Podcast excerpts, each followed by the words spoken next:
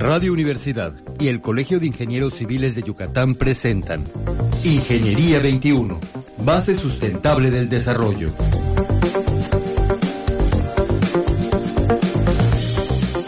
Buenos días, estimados redescuchas. Bienvenidos al programa Ingeniería 21 del Colegio de Ingenieros. El día de hoy volvemos a tener la presencia de nuestro amigo, el ingeniero Luis Novelo Castro. ¿Cómo estás, Luis? Muy bien, muy contento. Bueno, y como la semana pasada estuvimos platicando de diseño bioclimático y llegamos al tope de lo que es la eficiencia energética, pues quisiéramos platicar contigo ¿A qué le llamamos eficiencia energética en este mundo actual?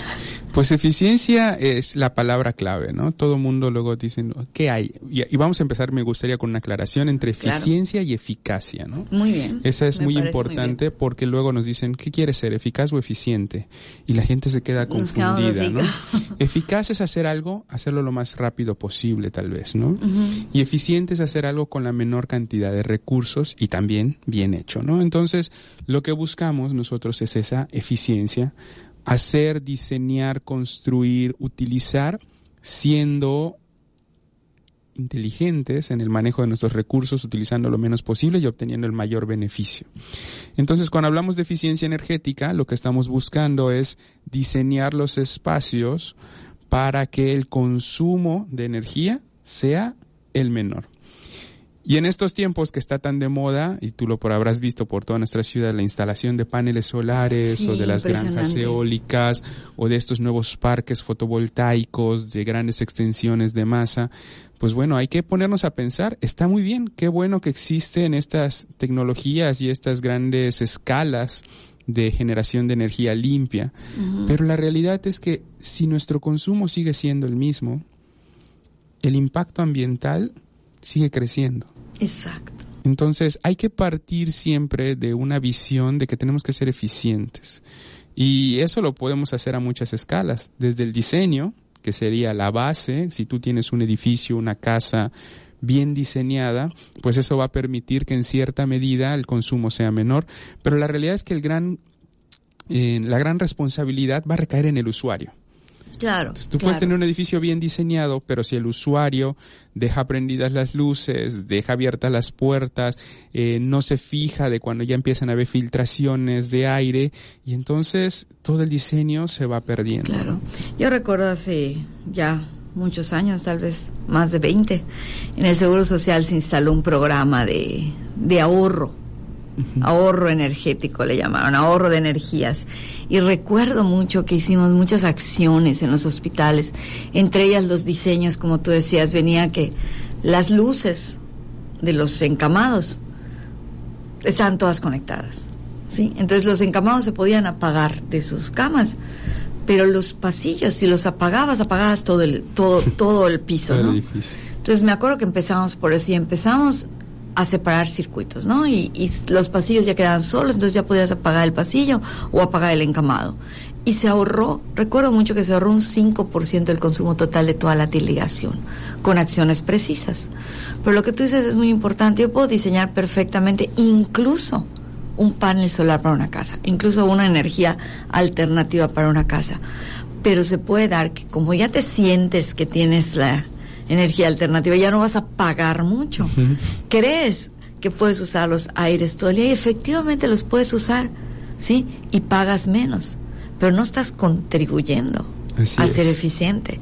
Entonces, esa, esa diferencia es muy importante, porque sí, no, qué bueno, ya estamos generando energías limpias. Y el impacto de los parques eólicos, el impacto de los solares, o sea, Sí, desafortunadamente, y esto es algo que, que yo recuerdo mucho cuando llegué a Mérida recién de la, de la maestría y decía, pues yo estoy en una maestría en desarrollo sustentable y una persona me cuestionaba, ¿y qué es eso de, desarrollo sustentable? Es una utopía, eso no existe. Y yo, me, yo decía, ¿cómo que no existe? Sí, sí existe.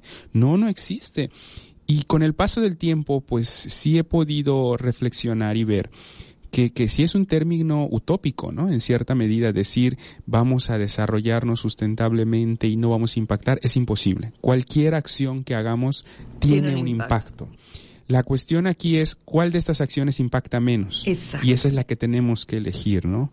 Y en el caso de, de la energía y de la construcción, pues el 70% casi del consumo energético está relacionado también con edificios. Entonces es una gran responsabilidad para nosotros como diseñadores, como constructores, que nuestros proyectos aboguen por tener la mayor eficiencia posible. Nos lo agradecerá no solo el planeta, que el planeta es otro, es otro tema que también debato. El planeta le va y le viene lo que hagamos. Él va a seguir. Esto es una cuestión de nosotros, ¿no? Como, como, como generación, como humanidad. ¿Qué estamos haciendo? Escuchamos noticias todos los días del declive, de los impactos, las, las alertas que lanza la ONU y de repente nos sentimos rebasados y creemos pues pues ya no podemos hacer nada, pero la realidad pues es que sí podemos, hacer cambios. Y yo creo que la eficiencia energética empieza desde el simple hecho de que te levantas y te levantas muy temprano, prendes la luz, pero cuando salgas de tu cuarto para ir a la cocina a prepararte el desayuno, apaga la luz y prende la de la cocina y cuando te salgas de la cocina apaga la de la cocina y ve a tu cuarto. Pero la gente no lo hace, luego pasas por casas y ves todas las luces prendidas. Yo no dejo de preguntarme, ¿será que hay una persona en cada una de las recámaras de las casas. ¿O será que trabaja en comisión y no paga luz? ¿O será? Eso? es un buen tema. Pero mi casa siempre parece así como que muy oscura, pero nosotros no prendemos luces si no estamos en el lugar donde donde estamos trabajando, donde estamos cenando, donde estamos teniendo este en un descanso, ¿no? Yo creo que es muy importante eso, el uso como ciudadanos. A mí me da mucho gusto esta ley que salió de los uniceles, ¿no? De los platos de unicel que ya no se van a utilizar y demás. Está bien, qué bueno. O sea, me preocupan las fábricas y los empleos y las otras consecuencias sociales. Pero si todos dispusiéramos de la basura de la manera adecuada, probablemente estas medidas extremas no se tendrían que dar, ¿no? en ese aspecto yo coincido de que ah, puede sonar un poco fuerte y, preocupan luego los empleos, las fábricas, pero tenemos que pensar de maneras diferentes y cuando una oportunidad se cierra, un negocio se cierra, tiene que aparecer uno nuevo y que debería ser mejor. Claro. Entonces deberíamos empezar a diseñar, así como hablamos de edificios más eficientes, también debemos diseñar productos más eficientes. Igual algún día podemos dar una plática con tus radioescuchas, ¿no? De la importancia de la economía circular en la construcción, de dónde vienen los materiales, dónde los obtenemos, qué pasa al final de la vida. Desafortunadamente, creo que hemos minimizado el impacto de nuestras decisiones en ingeniería. y nosotros como ingenieros, el, el, aspecto ambiental muchas veces lo dejamos relegado y tenemos muchísimo, muchísimo impacto. Entonces hay que empezar a desempolvar nuestras conciencias y saber que con cada metro cuadrado más que estás sugiriendo de construcción, con cada árbol que estás tirando, con cada ventana o edificio de cristal 100% vidrio por todos lados que estás proponiendo, pues estás generando un impacto, ¿no? Y estás generando que se consuma más energía. El que comentábamos, las energías alternativas definitivamente van a ayudar siempre y cuando nuestro consumo no aumente porque por el hecho de que hace una energía limpia no quiere decir que no impactemos. O sea, finalmente, si yo usaba mi aire cuatro horas porque pagaba más a comisión y ahora lo uso diez, pues realmente estoy impactando más en determinado momento porque la comisión tiene que seguir trabajando y finalmente le mando la energía, pero la planta sigue trabajando y sigue usando combustóleo o carbón o lo que use, ¿no? Entonces sí, este. Sí, y por ejemplo, pues tomar en cuenta otros aspectos como qué va a pasar después con estos materiales. ¿no? o sea, cuando pensamos en paneles, en baterías, ok, son positivos en este momento, ¿qué pasa en sus 10 años de vida, en sus 15 años de vida? ¿Dónde los vamos a utilizar? ¿Se van a poder reciclar? No. Eso es un poco la economía circular que te comento, igual va, va ligada. Y regresando al tema de la eficiencia energética, pues es la base. Si diseñamos un edificio eficiente, pues muy probablemente en el futuro estos, esta necesidad de tener 10 paneles se reduce a tener uno o dos paneles. Entonces, es un ahorro económico, es un ahorro en los aspectos ambientales y es un beneficio social porque la gente se va a sentir cómoda y a gusto en espacios que no requieran tanta inversión y que no generan tanto impacto ambiental. Sí, lo que comentabas, tener un diseño bueno, un diseño pasivo que en el que se invierta al principio, pero se ahorra durante la operación, ¿no? Sí, fíjate que yo recuerdo cuando me entregaron mi casa, eh, hace unos años, que la adquirí en un fraccionamiento de aquí de la ciudad, y le decía a la persona que me entregaba, es que me decía, está en hipoteca verde tu casa. Y, leía yo las cuestiones de la hipoteca verde y decía, un, eh, una pintura reflectiva en el muro de mayor asoleamiento, una, un impermeabilizante y una capa de pintura reflectiva en el, techo. Y decía, oye, ¿cuál utilizaste para que yo sepa en cuánto tiempo tengo que darle una segunda capa y que se mantenga? Y no sabía. Entonces, realmente igual a veces jugamos a esto que le llamamos nosotros el greenwashing, que es este lavado de cerebro ecológico donde decimos que estamos utilizando cosas ecológicas, pero no están así. Entonces, igual hay que tener cuidado cuando vendemos un producto, un proyecto, una casa y decimos, es la vivienda sustentable, la vivienda ecológica. Sí, ok, sí. ¿cuál es tu criterio? ¿no? Claro, claro. En, es, en esa época las hipotecas verdes a mí me daba mucha risa, la revisé en algún momento y eh, calentador de paso, ok, y cuando se las vendías a alguien que dentro de una tesis de maestría la, la metí, le vendías las, las casas a, a unas personas de medianos recursos, el calentador pasa, pasaba a ser este, mercancía de venta. Claro, por supuesto. Sobre O sea- todo que se ha de- desinstalado todavía. Exacto, y Tú entras y gente vendiéndola. Habían cosas como colocar dos botes de basura dentro de la vivienda, te daba Exacto, puntos en sí, hipoteca. Eh, eh, son, son cosas que son perfectibles, fueron nuestros primeros acercamientos. Y desafortunadamente, incluso existe normativa de eficiencia energética para las construcciones. Sí. Tenemos la NOM 08 y la NOM 020 que ya están en el reglamento. que están en nuestro vamos a- reglamento. vamos a tener pero que han estado desde sobre el eso. 2004. Si tú lees y Ah, no, tienes las normas, sí, oportunidad, las normas están desde el 2004, Sí. pero nunca se han aplicado. Y no se han aplicado por diferentes motivos. No tenemos la capacidad técnica, ni los que diseñan, ni los que revisan. Este, no había la voluntad política. Exacto. Entonces son muchas las cuestiones que están alrededor, pero las normas existen y nos dan una excelente guía de cuáles serían los primeros pasos para Claro, el diseño y para claro. la construcción si quisiéramos ser más eficientes. Sí, y además sobre todo que hemos tenido tanto movimiento de, de personas viniendo a nuestro estado por la seguridad que brinda el estado, pero mucha gente que viene al estado no sabe de nuestros bichitos, de nuestros mosquitos, de nuestro control de vegetación, entonces prefieren comprar una casa. No sé si tú te has fijado, yo me he fijado mucho, la gente de fuera mete concreto alrededor.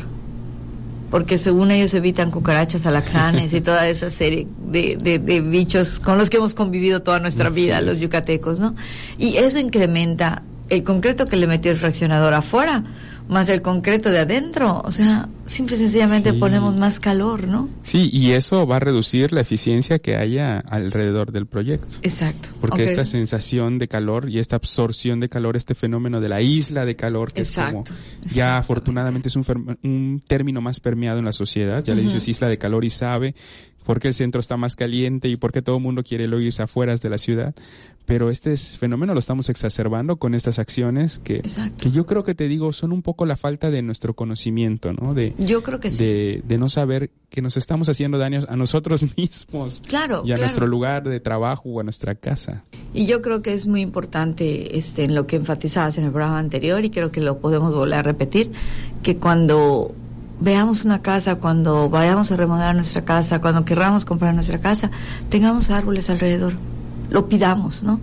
El fraccionador o el, el constructor va a cambiar si el cliente empieza también a estar consciente de, Claro, sí. de esta necesidad, ¿no?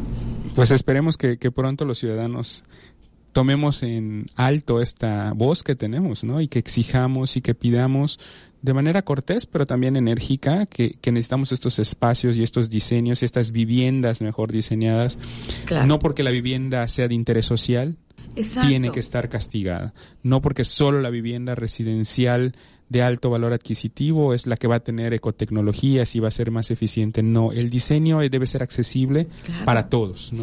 Y yo creo que la accesibilidad se ha ido dando con el tiempo, ¿no? Ya hay Sí. más tecnologías, ya hay más productos, ya hay más situaciones que no son tan caras, que ya no podemos decir, no lo puedo meter porque es caro, ¿no? No es verdad. Sí, sí. ¿no? Afortunadamente, pues con el paso del tiempo, la tecnología cada vez se va haciendo más accesible y eso permite que en mayores proyectos pueda ser aplicada. Claro. Pero, pero nos falta todavía un camino por recorrer, ¿eh? Y Nos no hay falta. que dejar la marcha y, y estar apoyando desde nuestras trincheras. Claro, les invitamos a todos a ser parte de esto. Sí, los ingenieros son el cambio, dicen, ¿no? Resolvemos problemas, pues vamos a resolver este. Vamos a resolverlo. Muchas gracias, Luis. Muchas gracias, estimado Radio Escuchas, por haber estado con nosotros. Se despide de ustedes, Tere Ramírez, y les recuerdo que, como decía la arquitecta Roche, la infraestructura verde también es infraestructura parte de la ingeniería. Muy buenos días.